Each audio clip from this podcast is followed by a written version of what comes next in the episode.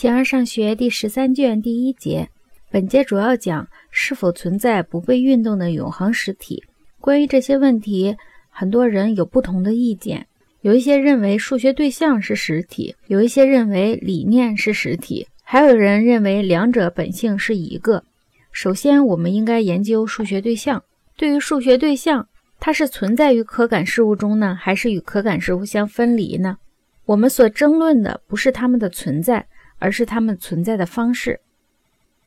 形而上学第十三卷第一节，在有关物理学的著作中论及质料问题时，已经讨论过可感实体是什么，后来又讨论了现实上的实体。问题既然是与可感事物相并行，是否存在不被运动的永恒实体？如若它存在，它到底是什么？那么首先要对其他的人的意见加以考察。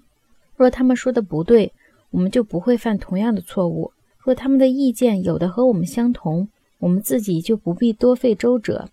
如若我们有些说的更好些，有些至少不坏，也就应该满足了。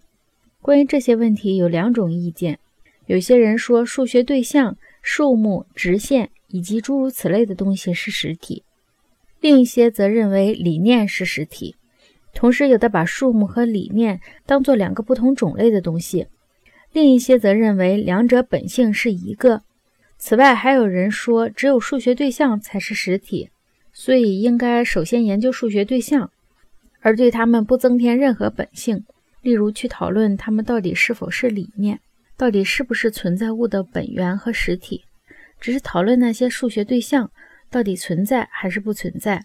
如若存在，怎样的存在？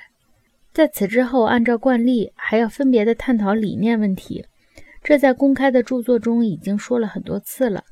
我们的讨论大部分针对着方才所提出的问题，也就是要讨论存在着的东西的实体和本源是否为数目和理念。因为在讨论了理念之后，这是所遗留的第三个问题：如若数学对象存在，那么它们就要像某些人所说，或者存在于可感事物之中，或者与可感事物相分离。正如某些人所说的那样，如若这两者都不是，他们就或者不存在，或者以另外的方式存在。所以，我们争论的就不是他们的存在，而是他们存在的方式。